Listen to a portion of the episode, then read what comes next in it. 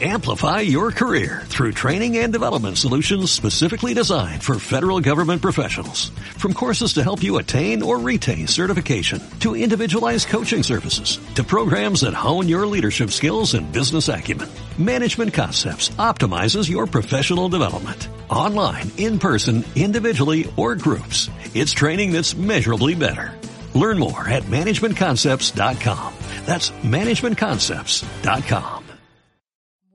Buenas tardes. Eh, un grupo de, personas eh, de Collado Villalba hemos constituido eh, la Asamblea en contra de las casas de apuestas. Nos reunimos el primer y tercer miércoles de, del mes a las 19 horas en el Ateneo de Villalba. Y bueno, pues algunas personas que componemos la Asamblea eh, nos hemos eh, interesado por este tremendo eh, problema de las casas de apuestas porque tuvimos la mala fortuna de estar involucrados de alguna manera en el, problema, en el problema de las drogas de los años 80 que asolaron todos los barrios pobres de Madrid. Luego, después, la mayoría de nosotros, vecinos de Collado Villalba y vecinas de Collado Villalba, pues estamos muy preocupados por el tema porque eh, en, el, en, el, municipio están proliferando como setas estas, estas casas de apuestas, ¿no? Y además están eligiendo efectivamente de nuevo, de nuevo es, es el mismo patrón, están eligiendo aquellos puntos eh, más, más eh, bueno, pues donde pueden ellos en un momento dado tener mayor, mayor implantación y son aquellos, aquellos lugares pues donde hay más pobreza, donde hay más paro, donde hay más riesgo de exclusión social. Entonces, bueno, hemos traído esta tarde, este es nuestro primer acto eh, público, hemos traído esta tarde a dos, a dos personas que llevan trabajando eh, un tiempo en el tema. Una es Silvia Iturraspe, de la Federación Regional de Asociaciones de Vecinos, y la otra es Anabel Segado, abogada de la Red Activa. Y bueno, este es nuestro primer acto, pero eh, hemos pensado hacer otro acto el día 22 de este mes, eh, que va a ser eh, bueno, pues una, una, reunión aquí en el, en el local, en el Ateneo también, una reunión eh, para hacer juegos, juegos alternativos a,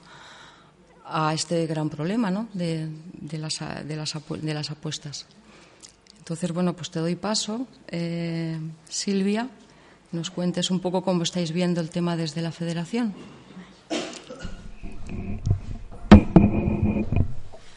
Bueno, pues lo primero deciros que no es que yo sea una experta en el tema, sino que viene de la preocupación vecinal. En el mes de octubre de 2018 eh, tuvimos una primera reunión en la federación, un grupo que hemos creado también de, trabajo, un poco pues igual, eh, alertados del problema que estaba surgiendo en algunos puntos de los barrios, eh, especialmente los barrios, como ya has dicho, más vulnerables y en, el caso de, en este caso de Madrid. Eh, allí nos juntamos sobre todo asociaciones de Vallecas, de Ciudad Lineal, de Villaverde y bueno, se han ido sumando un poco los, algunas asociaciones también de municipios que, con la misma preocupación. Pero, ¿Sí la diapositiva? Vale. Vale. Bueno, pues eh, un poco lo primero que hemos hecho es ver en qué punto estaba la normativa de, digamos, de regulación. Eh, la norma, digamos, que recoge la, la actividad esta es del año 2001 con lo cual han pasado más de, bueno, han pasado prácticamente 20 años desde que, desde que se hiciera la, la regulación y uno de los fenómenos que más ha cambiado el tipo de, de juego es el, online, ¿no? todo el tema de, las redes. Y entonces, digamos que ahora mismo lo que tenemos es un marco normativo completamente desfasado eh, y lo que más está preocupando es el problema de la, del acceso a través de, Internet a, las apuestas a las apuestas online. Entonces, la primera medida que, que, vamos a empezar a reclamar tiene que ver con la actualización de la normativa para poner un poco de orden en, en una liberalización que hay absoluta de, del tema del juego. Digamos que, lo que eso es lo que se refiere al juego online, pero que también afecta al juego presencial, ¿no? Es decir, lugares locales en los que eh, en los barrios pues puedes encontrar, eh, además de la tradicional tragaperras, bingo y demás, pues un montón de maquinitas que permiten eh, apostar en cualquier momento y que ya no solamente allí, sino que cuando sales de allí puedes continuar a través de un teléfono móvil mismamente. Y, mm, bueno, luego hablaré más, adelante del otro problema que, también afecta. Em, la Ley de Espectáculos Públicos y Actividades Recreativas, el catálogo LEPAR, es del año 97 con lo cual también el catálogo que recoge el tipo de, actividad de los locales, de la actividad que existe en los locales, eh, no contempla la categoría de casas de apuestas. Es un fenómeno relativamente reciente, con lo cual, bueno, pues tanto la normativa que tiene que ver con la regulación del juego está desfasada, como la que tiene que ver con la regulación de las actividades, eh, digamos, de los locales, tampoco contempla este tipo de actividad. Luego compartíamos algunas intuiciones comunes, por un lado que efectivamente se estaban localizando en las zonas más vulnerables de los barrios,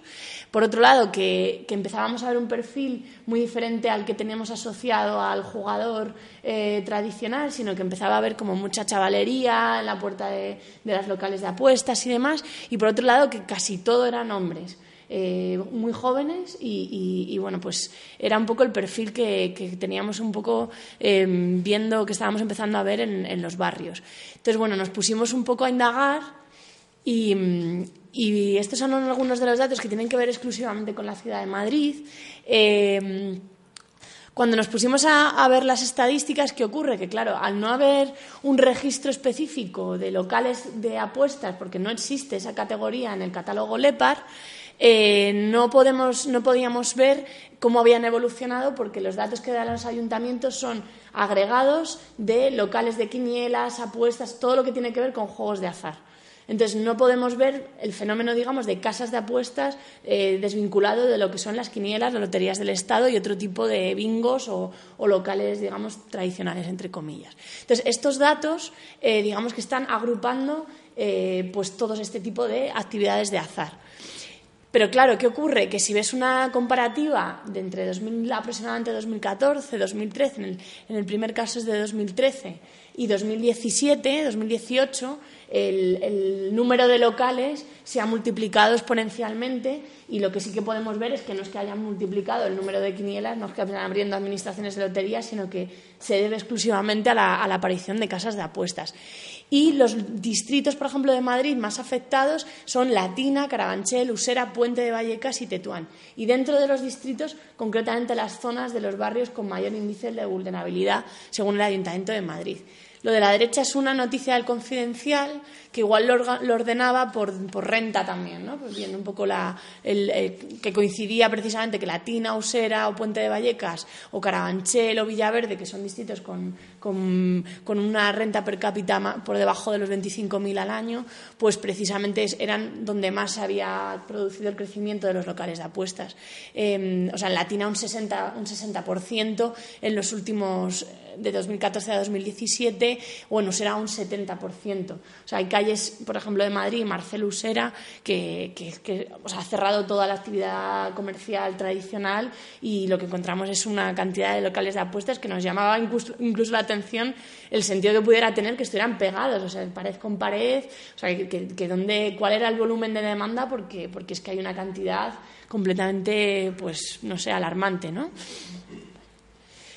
Este es un mapa, bueno, eh, como, como digo, no tenemos ahora mismo datos desagregados del tipo de actividad que tiene que ver con exclusivamente las casas de apuestas. Entonces, desde la Federación hemos empezado a trabajar eh, con un sociólogo que está utilizando pues, la propia, los propios datos de publicidad, que, como son públicos, están en la web. Eh, pues hemos empezado a localizar por las grandes las grandes marcas cómo se localizan. Lo vamos a publicar antes de que acabe este mes eh, es una, lo vamos a hacer además a través de una especie de aplicación para que podamos verlo en cualquier municipio del Estado. Y bueno, esto es como un primer mapa, así un pantallazo de lo que hemos empezado a localizar, donde, donde se ve un poco cuáles son los principales puntos más, más, más afectados por la problemática, ¿no? por el fenómeno de la aparición de las casas de apuestas. Vale. Eh, normalmente nos acompaña una compañera que es Baita, que es eh, la, psicóloga forense que trabaja en la Asociación de Prevención y Ayuda al Ludópata, APAL, y nos explica un poco pues, eh, cuál es el perfil del jugador. Entonces, bueno, esto es en relación a lo que es el juego online, exclusivamente el juego online. Eh, las administraciones ahora mismo, el juego presencial está, es competencia de las comunidades autónomas y el juego online es competencia del Estado. Em, estos son los datos que aparecen en la Dirección General de Ordenación del Juego. Es verdad que los datos, ya digo que, o sea, si buscas por actividad, digamos, comercial, es casi imposible ver cuáles son los locales de apuestas, pero si buscas en relación, digamos, al perfil social, también es muy complicado encontrar datos desagregados, porque o sea, en la página de la Dirección General de Ordenación del Juego, esta es la infografía que utilizan, que es como muy infantil, eh, no desgrega por edades, no disgrega. O sea, digamos que, tenemos información como muy agregada y, poco visible a nivel de, obtener datos que realmente nos, expliquen qué, está ocurriendo y a quién está afectando. Y luego, por otro lado, el, propio estudio en el que se basan está, está hecho por la Carlos III con la Fundación Codere. O sea, que, es, digamos, un estudio, pues mm, podemos intuir que es sesgado, ¿no? Porque, bueno, pues está ahora mismo trabajado por, por Codere con a Carlos III. Eh, como vemos la intuición de que fuera un tema masculinizado y que esté afectando a los jóvenes se, afirma, el 87% de la, o sea, el 83% de los jugadores son, eh, son hombres y el 87% tienen entre 18 y 45 años, referido al juego online el, gasto medio también es, diferente en relación al hombre y a la mujer, 322 euros por hombre y 146 en lo referido a las mujeres. Y bueno, habitualmente también hemos hablado con antropólogos que están haciendo alguna observación participante y están intentando hacer un estudio también del tipo del juego, porque hombres y, mujeres juegan diferente y a cosas diferentes y, bueno, pues también es interesante. Bueno, esta es una gráfica del Estudes eh, que habla, bueno, de 2016-2017, que habla un poco en relación al, juego, al tipo de juego en función del sexo y de la edad de, menores de, menores de edad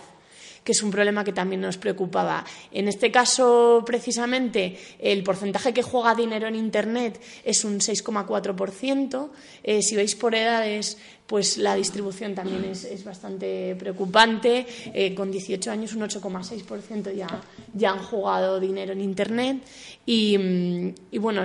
igualmente, por, si lo vemos por, por, diferenciación sexual, pues, pues es bastante, o sea, contrasta bastante. El, el, juego presencial, que es precisamente a lo que nos referimos, ¿no? de las casas de apuestas, el 21,6%, o sea, un 13,6% ya ya ha jugado dinero presencialmente de jóvenes entre 14 y 18 años, que es un porcentaje que, bueno, que, va creciendo, es decir, que, son datos que van creciendo. Eh, Baita además da datos de, la, gente que acude a la Asociación de Prevención y Ayuda al Ludópata, que yo no los tengo aquí, pero igual Anabel lo tiene alguno, y igualmente pues ellos empiezan a, empiezan a tener un cambio de los usuarios que acuden a la asociación bastante importante y, se ha prácticamente triplicado el número de personas que acuden a solicitar ayuda. Eh, uno de los datos que también nos da bastante información es el registro de autoprohibidos, es el registro de interdicciones del juego, es decir, personas que reconociendo que tienen un grave problema de adicción deciden voluntariamente eh, inscribirse en el registro de autoprohibidos para que les, para que les impidan acceder al juego, ¿no? a, a, las casas de apuestas. Entonces, si vemos el dato, en 2013 había 4.227 personas y en 2017, en solo cuatro años, 17.735 en Madrid. La Comunidad de Madrid es la segunda eh, con mayor número de personas registradas en el registro de autoprohibidos. Eh, y el grupo de edad de entre 18 y 25 años es el que mayor, mayor incremento ha visto en, este número de, o sea, en este, en este registro de autoprohibidos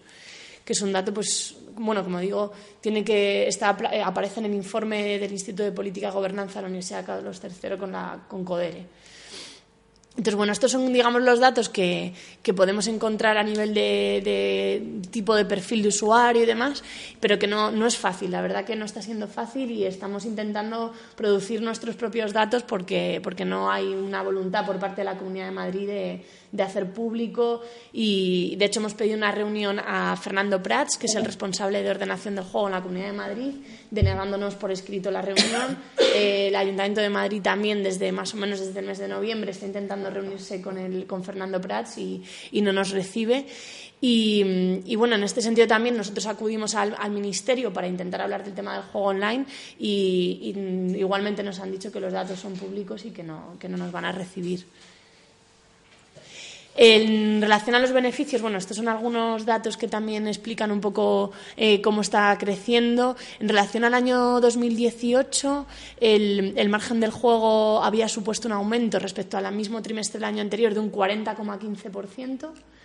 Em, el segmento de las apuestas, precisamente porque era el tipo de, juego que más había crecido, con un 46,68% en un año. Y, bueno, los datos igual están en, la página de, la de ordenación del juego, la Dirección General de Ordenación del Juego, y la verdad que son, que son bastante, bastante evidentes. Aquí es como lo, más gráficamente como mejor se ve, ¿no? Desde 2014 prácticamente se ha, triplicado el margen de, ganancia del, segmento de apuestas. Esto sería exclusivamente del segmento de apuestas. Este es otro de los problemas que estábamos detectando, el tema de la publicidad invasiva. Justamente esta semana en la Asamblea de Madrid se ha aprobado por primera vez, eh, de manera un poco pionera, la prohibición en Telemadrid y en canales públicos de, la publicidad, de las apuestas. Y esto es una relación con los equipos de primera división que todos, salvo la Real Sociedad, creo que era. Pues creo que ya ha cambiado. Y creo que ya ha cambiado. Eh, se tienen como, tienen como patrocinadores casas de apuestas, ¿no? de las de apuestas online de las más, de las más importantes. O sea, que, era uno de los problemas que también veíamos, que es que los, los intereses que hay en juego, nunca mejor dicho, pues la verdad que eran, que eran preocupantes. Bueno, esto es lo que antes comentaba. Eh, uno de los problemas que más nos está preocupando en las asociaciones vecinales es que no solamente están apareciendo locales de apuestas que están, digamos, laminando el, el pequeño comercio, sino que además se están convirtiendo como espacios de encuentro eh, precisamente donde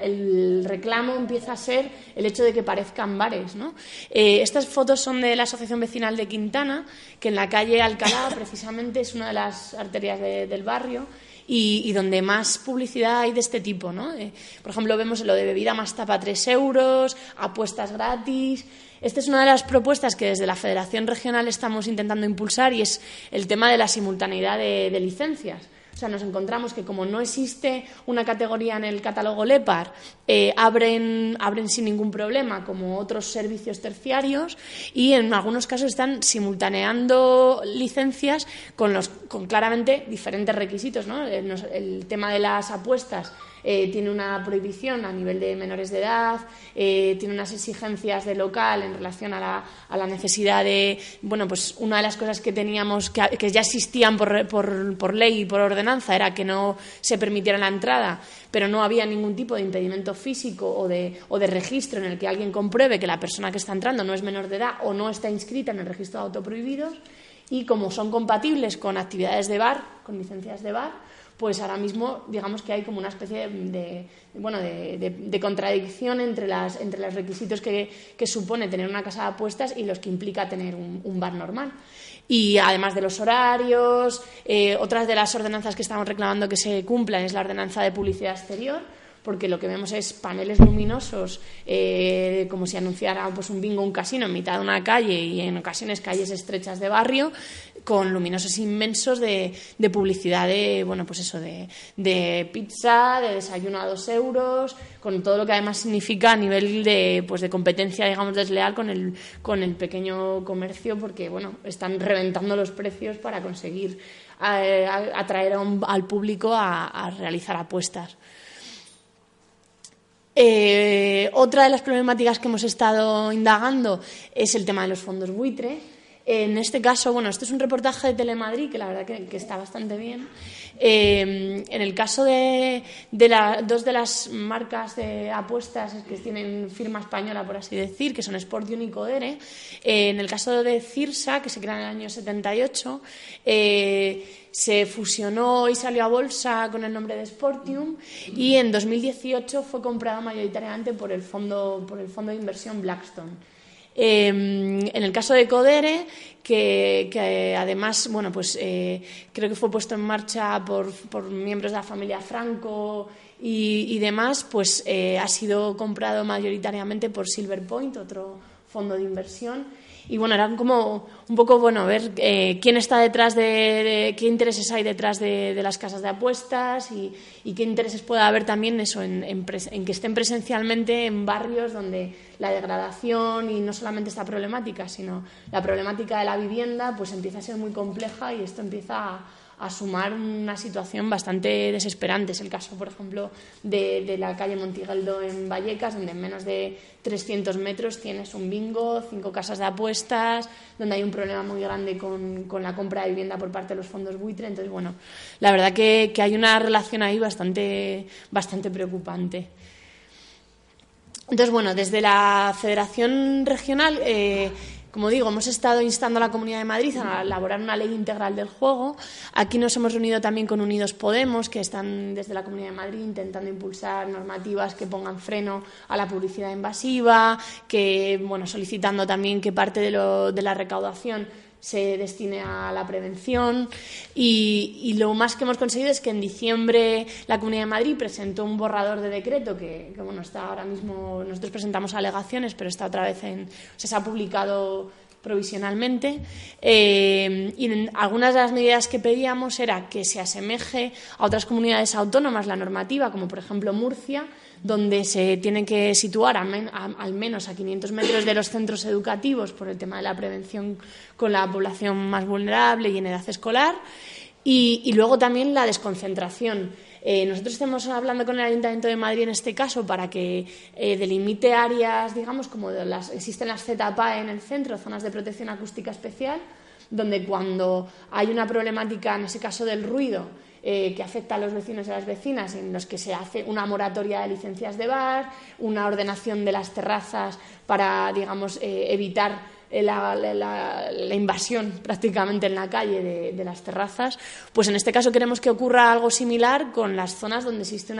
unos indicadores de población de vulnerabilidad social importante y entonces, bueno, que se pueda o bien limitar el número de licencias en esas, en esas zonas para proteger a la población vulnerable o igualmente a través de la Comunidad de Madrid, bueno, que se sitúen unas medidas mínimas entre ellas para evitar la concentración. Nosotros hablamos de un kilómetro o de mil metros entre, entre, casa de apuestas y casa de apuestas. En la normativa, en el decreto que, ha sacado la Comunidad de Madrid, no aparece. Eh, bueno, creo que han sacado que, que tienen que estar a 100 metros de los centros educativos, creo que son 100 metros cosa que absolutamente insuficiente, porque, o sea, quiero decir, es que no es ni simbólica la, distancia, eh, no hablan nada de la desconcentración y, a nivel de, de prevención, eh, ellos pues igual sacan pecho diciendo que va a haber una figura de una persona que regule, pero nosotros lo que estamos diciendo que buscamos un paso más allá, o sea, que ya las ordenanzas eh, ya dictaban que no puedan entrar menores de edad, que no puedan entrar. Entonces, digamos que, que el paso más allá todavía no se ha dado. Entonces, bueno, pues eh, nosotros desde la Federación lo que estamos intentando es em, hacer una campaña, digamos, de, prevención, de poner las cifras encima de la mesa. Como digo, en este mes de, marzo vamos a publicar eh, un mapa estatal de las casas de apuestas para que bueno, pues que se dimensione el problema. Y en el Ayuntamiento de Madrid también lo que nos han comentado es que se han reunido con la propia patronal del juego y ellos mismos están dispuestos a ponerse normas porque están muy preocupados por la imagen que se está, que se está dando de las casas de apuestas y de la actividad.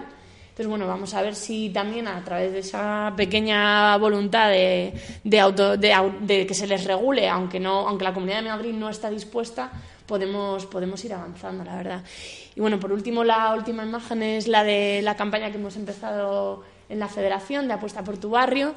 Eh, estamos intentando igualmente sumar no solamente asociaciones vecinales, sino también pues, colaborando con asociaciones de prevención, con eh, asociaciones de abogados, con, con, los propios clubes deportivos de barrio, como para intentar bueno, pues fomentar otra imagen de lo que es el deporte de base. Y bueno, pues que el camino va a ser largo porque ya os digo que el, Fernando Pras, que es el máximo responsable, pues no tiene, no parece que tenga ninguna pretensión de solucionar la problemática ni, ni siquiera de reconocer la problemática. O sea que, que, bueno, este es un poco así como el mapa general que os podemos contar y que, que estamos trabajando. Así que nada.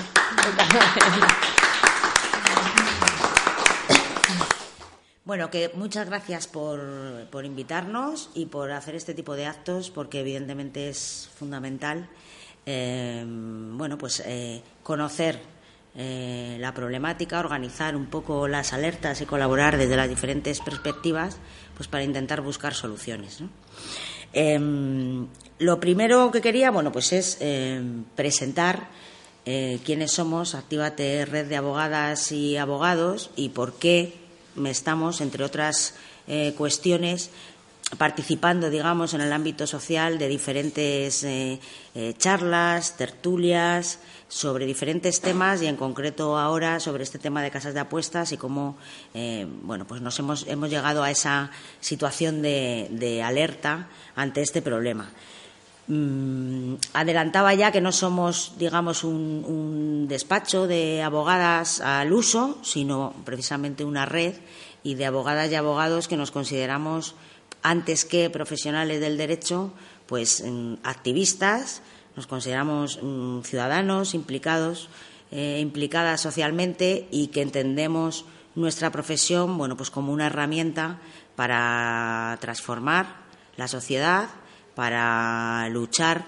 contra esa falta de, derechos que cada vez eh, más gente em, bueno pues sufre digamos en su día a día y sobre todo para aprender y compartir de esa experiencia cotidiana pues para que cada una de nosotras eh, y de nosotros vayamos empoderándonos y siendo bueno pues más conscientes de, la situación de las causas de los responsables y de las posibles soluciones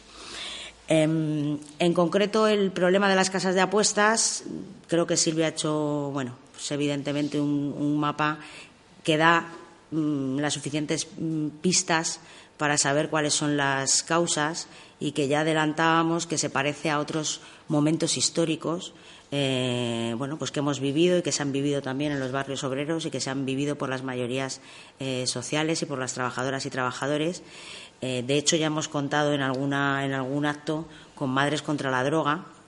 que hoy no pueden estar aquí, pero que desde luego os invito a los organizadores a que si podéis contar en algún momento con ellas, eh, lo hagáis, porque tienen una experiencia, bueno, pues brutal de la época de los años 80, 70, 90, de cómo se destrozaron eh, generaciones y, los barrios obreros introduciendo eh, la droga y que evidentemente era, digamos, un problema que físicamente era más eh, evidente, eh, pero que ahora seguimos teniendo muchos problemas como este, que al fin y al cabo son problemas de salud pública y esto es absolutamente importante que lo mencionemos porque es un problema de todas y todos, no del ludópata o de la ludópata y, que, y, de, y de las consecuencias que supone para ella como persona, que evidentemente lo son y pueden ser las más graves, sino que cualquiera de nosotras podemos tener a alguien en nuestra familia, en nuestro entorno, en nuestras amistades, eh, que sufra ese problema y que por tanto vamos a sufrir las consecuencias y que eh, es un problema social, por tanto de salud pública, que tiene que tener una respuesta global desde todos los agentes, desde los agentes jurídicos a los agentes políticos, a los agentes sociales, eh, porque nos afecta a todas. Mm, y esto es importante con este tema y con otros muchos, porque es lo que genera al final conciencia colectiva y es lo que nos va a llevar a poder dar respuestas acorde al problema. Ya anunciaba Silvia cuando hablaba de, cómo se ha ido produciendo, digamos, esa eh, adaptación o ese recorrido de los intereses económicos que llevan a que proliferen estas casas de apuestas, que nos estamos enfrentando, evidentemente, a, los, a los más grandes. Nos estamos enfrentando a un poder, digamos, sin cara, económico, y que casualmente, que no lo es, evidentemente casualidad, los fondos, los fondos buitre están detrás del problema de la vivienda, de los problemas eh, de salud pública como, las, eh, como la ludopatía, etcétera, etcétera, y lo que nos quede por ver y, por tanto, tendremos que estar alerta y que estar eh, organizadas. Antes de entrar, porque mm, digamos que nosotras en lo que nos centramos cuando hacemos este tipo de charlas, pues es en las consecuencias jurídicas que tiene este problema. Pero siempre nos gusta, antes de entrar a ello, hacer un poco eh, ese marco político, eh, ponerle algo de nombre a ese marco que ya eh, establecía Silvia. Em, digamos que hay una falta de legislación, realmente lo que tenemos es una falta de legislación. que desde los poderes públicos y desde quienes ahora ostentan la capacidad de hacer esas políticas, em, bueno, se niega intentándolo vender como una especie de, eh, de, bondad liberal, es decir, de, esa, mm, esa bondad de que podamos hacer y elegir lo que queramos y que se puedan poner o no los negocios que se quieran. Bueno, esa, esa mentalidad em, que a veces asumimos eh, nosotras mismas y que evidentemente cuando estamos hablando de grandes poderes económicos y de no regular eh, cómo actúan esos poderes económicos frente a la inmensa mayoría, que evidentemente no tenemos ese poder, pues lo que significa esa desregulación y esa liberalidad, pues al final es la desprotección de todo un Estado y de todas unas administraciones públicas a quienes tienen que proteger y por quien tienen que velar, que, es mm, por esa mayoría social. En el 2006, eh, Esperanza Aguirre comenzaba con una. Eh, digamos, con una apertura y manga ancha con el asunto, recordaréis, de Eurovegas, eh, que finalmente no salió, pero que evidentemente había que, eh, había que facilitar y necesitaba de una serie de políticas para poder establecerse. En el año 2011, eh, el gobierno por aquel entonces de Zapatero empieza a regular de cierta manera el juego online em, pero que realmente fue una regulación que lo que ha permitido es normalizar y extender esa llamada actividad eh, económica eh, que nos lleva a la situación que tenemos ahora. Hasta el punto de que en el 2015 había 300 eh, casas de apuestas, si no me equivoco, y en el 2017 eran el doble, ¿no? Es decir, ya el mapa que hemos visto anteriormente nos, sitúa. El crecimiento de estas casas de apuestas y de este tipo de negocios, eh, nosotros lo enmarcamos eh, mucho pues en el análisis de los últimos diez años de la llamada crisis, ¿no? que, todas hemos sufrido, sino directamente, eh, como digo, ¿no? socialmente en nuestro entorno, ese aumento evidente de la exclusión y del riesgo de exclusión social, pues una situación primero de desempleo, eh, después de eh, bueno, paros de larga eh, duración, de burbuja inmobiliaria que ha llevado a que esas familias trabajadoras, perdiendo el empleo o sin perderlo, por esa estafa a la que hemos sido sometidos en la compra de nuestras viviendas y en esas hipotecas hayamos perdido esa vivienda, que es fundamental y que estamos hablando eh, de un derecho básico, y que evidentemente toda esa situación de exclusión social y de riesgo de exclusión social lleva a generar, mm, digamos, psicológicamente, mm, un aumento exponencial, y algún día saldrán esas estadísticas, de cómo está la salud eh, mental de muchísimas personas, de muchísimas familias y cómo, eh, decir, los números de suicidio eh, han aumentado tremendamente, las depresiones y las ansiedades crónicas han aumentado tremendamente y esa situación, porque todos tenemos una necesidad de, básica y tenemos una necesidad de dinero, mm, unida a un, a un sistema que pone en valor lo individual, el fruto inmediato, mm, en fin, mm,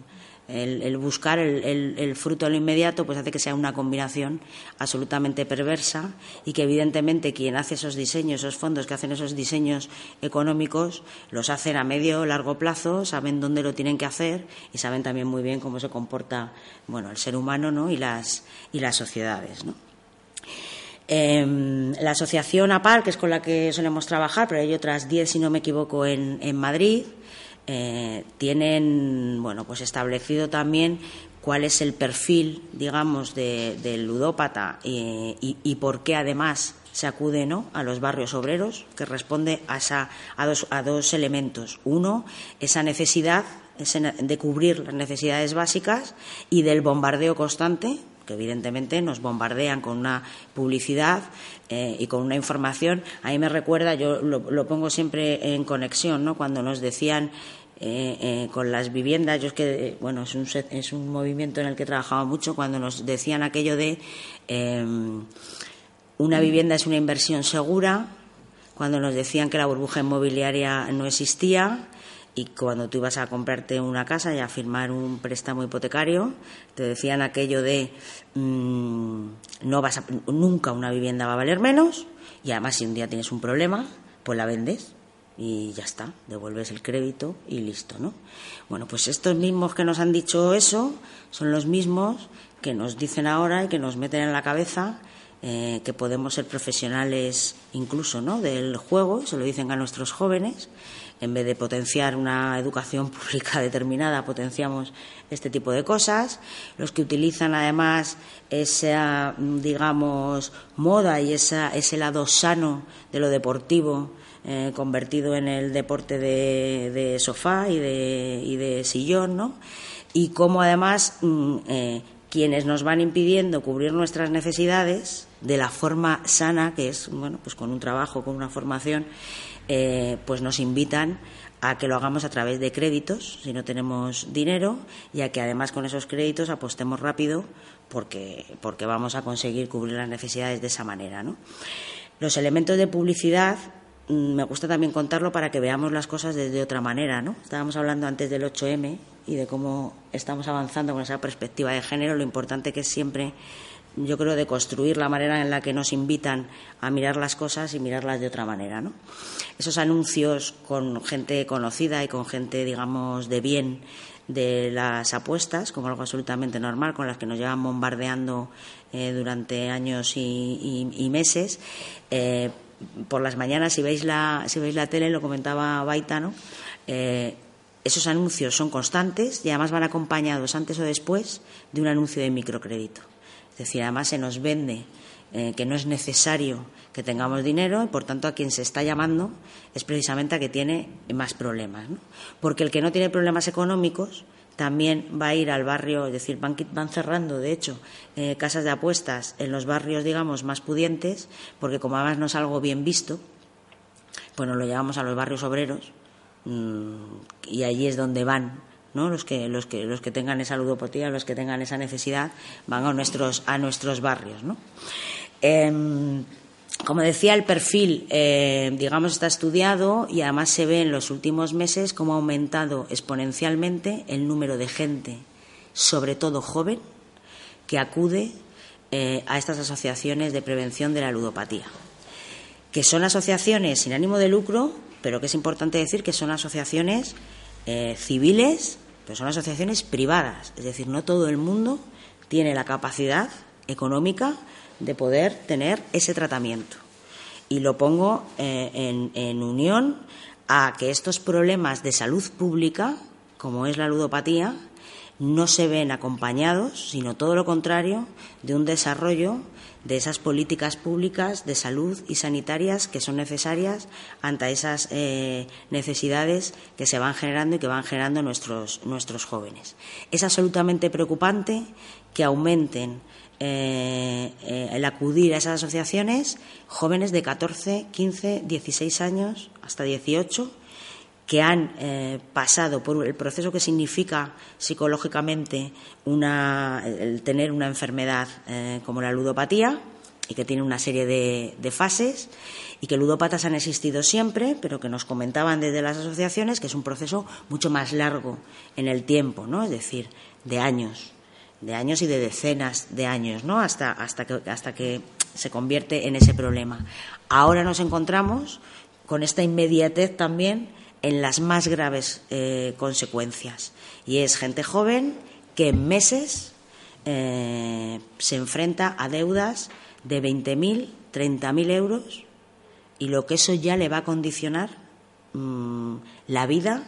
ya no solo a su familia en ese momento, sino cómo se va a ver su vida absolutamente condicionada en el, en el futuro. Y entro ya a las consecuencias, digamos, jurídicas y a lo que nos vamos encontrando y que es la alerta que nos ha hecho también participar en este tipo de, actos. Nos vamos encontrando cada vez más que de los problemas mm, normales y habituales con los que la gente viene al despacho, mm, pues como pueden ser problemas laborales, problemas civiles, problemas penales, detrás nos encontramos con un problema de juego y de ludopatía. Pero que incluso nos hemos llegado a enterar en la propia, digamos, instrucción, investigación del caso, porque no vienen, no siempre se viene contando eh, qué es lo que qué es lo que pasa, ¿no? Pues, por ejemplo, familias con una eh, deuda que vienen al despacho para reclamar ante un banco o una entidad financiera porque ellos no han contratado no sé qué servicios, no han pedido no sé qué créditos, no han hecho y acabamos descubriendo que es el hijo el que ha cogido eh, la tarjeta eh, o ha falsificado la firma del padre o de la madre, ¿no? Por ejemplo. Digo esto para que eh, seamos también conscientes de las alertas, que eso lo explica también muy bien Baita, cuáles son las alertas, las cosas que nos deben de llamar la atención para saber si detrás o no puede haber un problema de ludopatía y sobre todo también de qué manera eh, poderlo gestionar. Porque las consecuencias jurídicas que ahora voy a intentar sistematizar se ven muy marcadas con la eh, existencia o no de redes eh, de cuidado, digamos, de familia, de amigos, que esa persona mantenga o haya ido destruyendo. porque no solo se acude, hay veces que se acude al crédito o a la estafa de la tarjeta, pero también hay que estar muy alerta a esa petición de dinero que luego no se devuelve, o amigos que les pides, ¿no? O, en fin, que estemos también muy pendientes de eso porque las redes para defenderse de lo que nos podamos encontrar jurídicamente van a ser muy importantes y muy determinantes. En el ámbito eh, social, jurídico-social, eh, mm, digamos que el máximo problema que uno puede encontrarse bueno, pues son las sanciones, es decir, la gente que tiene una enfermedad de estas características conlleva unos grados de ansiedad y una situación, digamos, eh, psicosomática y de, y de enfermedad que se traduce también pues en una falta, en una imposibilidad de cumplir con las obligaciones que conlleva eh, una relación laboral, ¿no? Y que puede mm, vernos abocados pues a determinadas sanciones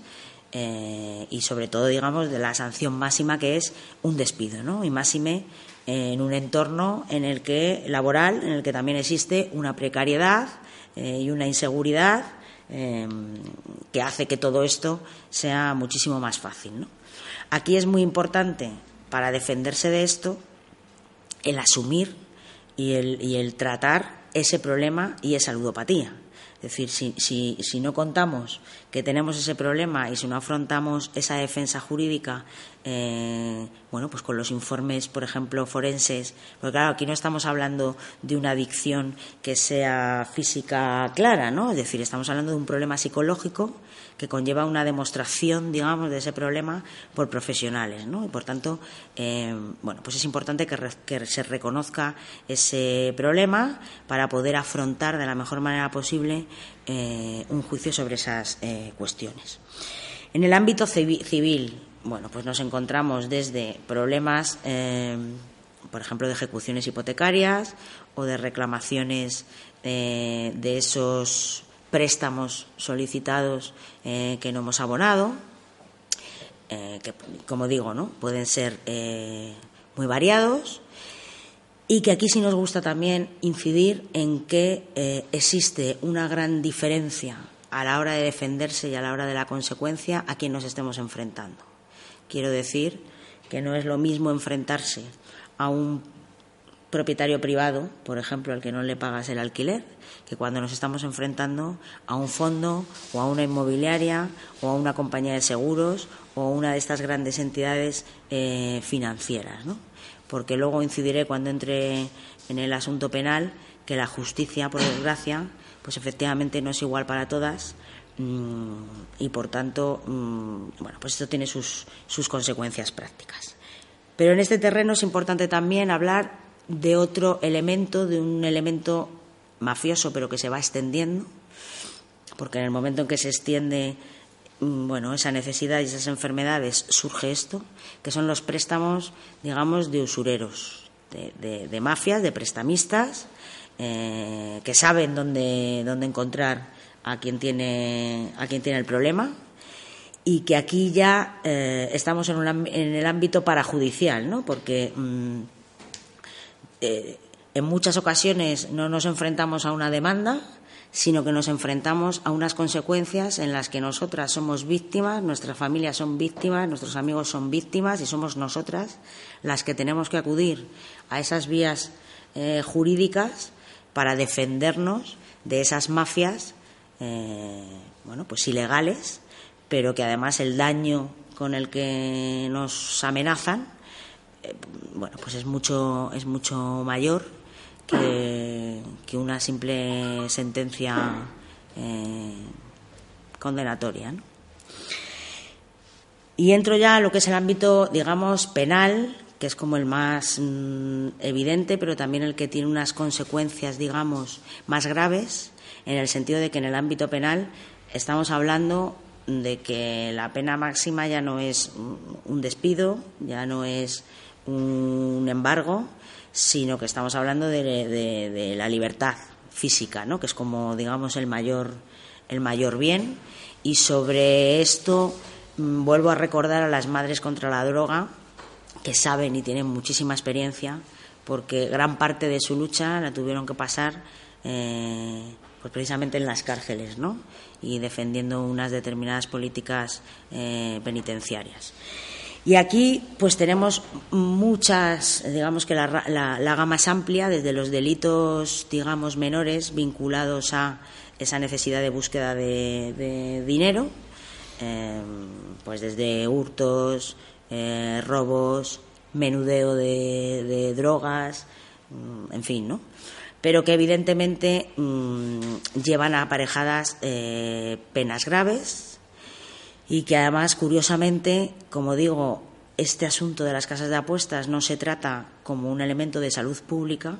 pero el hecho de vender mm, o de pasar eh, droga si nos va a caer, digamos, el sistema judicial con todo, con todo su peso en esas penas que van aparejadas a lo que son delitos contra la, contra la salud pública. Eh, como decía también en el ámbito penal, eh, todo el tema de estafas, eh, pues no es lo mismo una estafa, evidentemente, a un familiar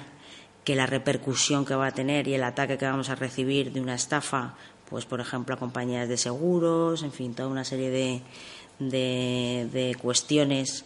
mm, a las que el tener una enfermedad como la ludopatía, si no la corregimos a tiempo, no la asumimos a tiempo, nos puede acabar eh, llevando.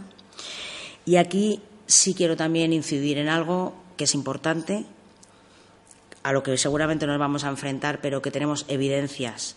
eh, como digo, tampoco son estadísticas que se vayan a publicar, de lo que ha ocurrido en estos últimos diez años porque, eh, como sabréis, y si no lo sabéis, pues para eso estamos, para compartir la información y contárnoslo, eh, hay un montón de penas,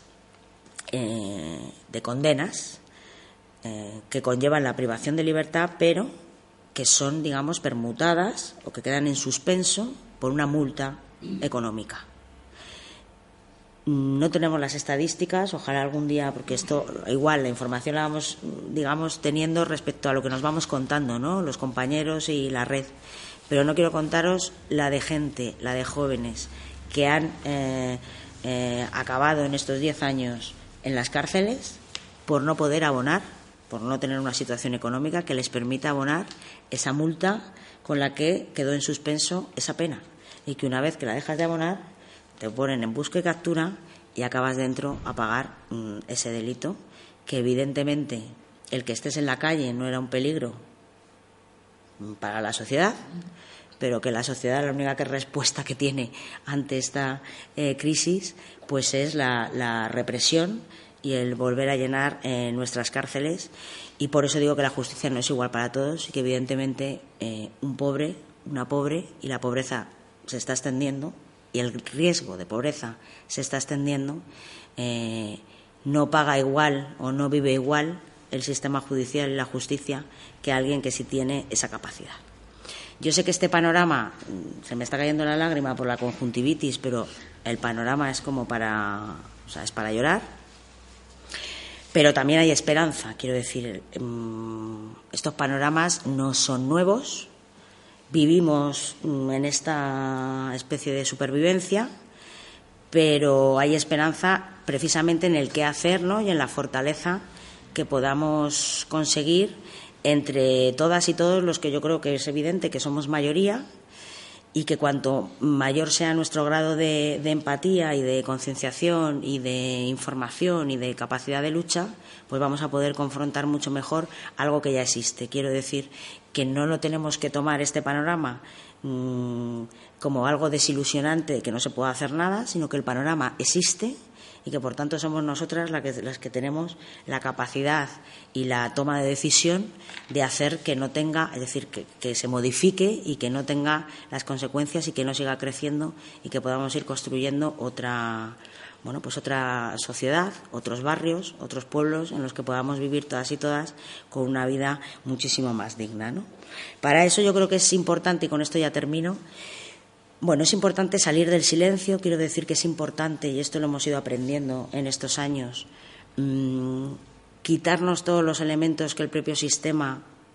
desde la educación más temprana, eh, nos intenta, digamos, meter ahí en el ADN, ¿no? que es esa sensación de culpabilidad,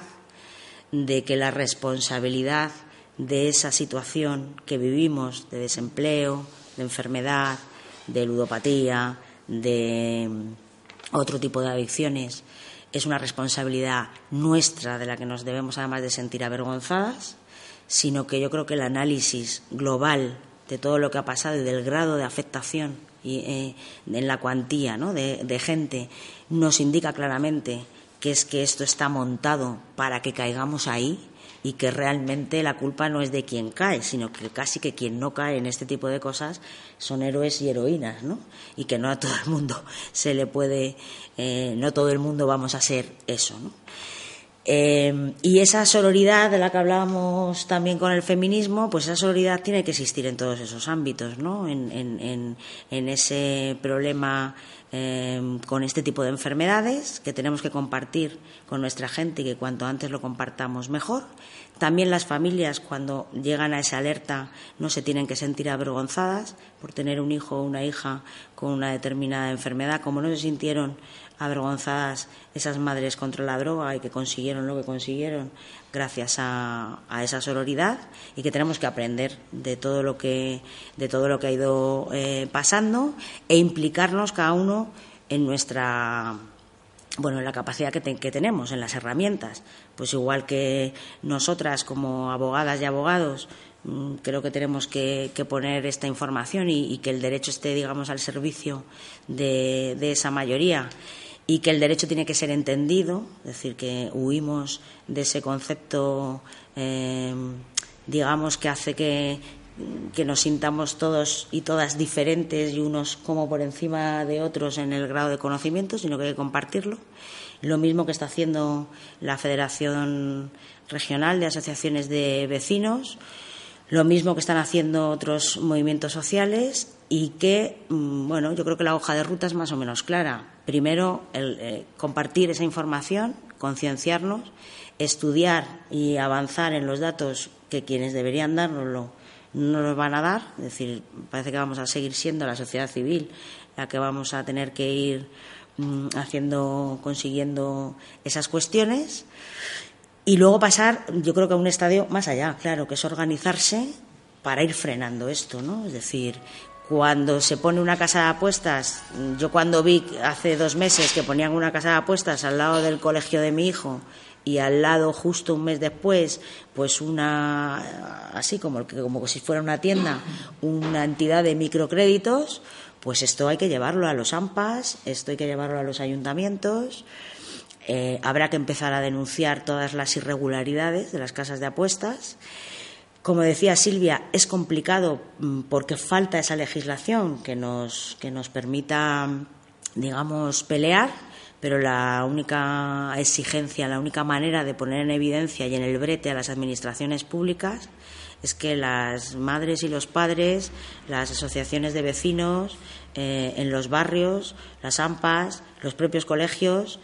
empiecen a poner en evidencia mm, este problema, porque no queremos que nuestras hijas e hijos sean condenadas a no tener un ocio alternativo y que al final el ocio que se les presente y el que se les facilite sea regalarles el alcohol eh, para que aposten y que se les nuble con lucecitas de neón, ¿no? Y evidentemente pues somos nosotras las que tendremos que las que tendremos que hacer eso. Así que nada, mucho ánimo y bueno, pues ahora si queréis en el debate, pues a lo mejor podemos entrar a alguna materia así más, bueno, alguna pregunta más, más concreta que tengáis. Muchas gracias por vuestra atención. Amplify your career through training and development solutions specifically designed for federal government professionals. From courses to help you attain or retain certification, to individualized coaching services, to programs that hone your leadership skills and business acumen, Management Concepts optimizes your professional development. Online, in person, individually, or groups. It's training that's measurably better. Learn more at managementconcepts.com. That's managementconcepts.com.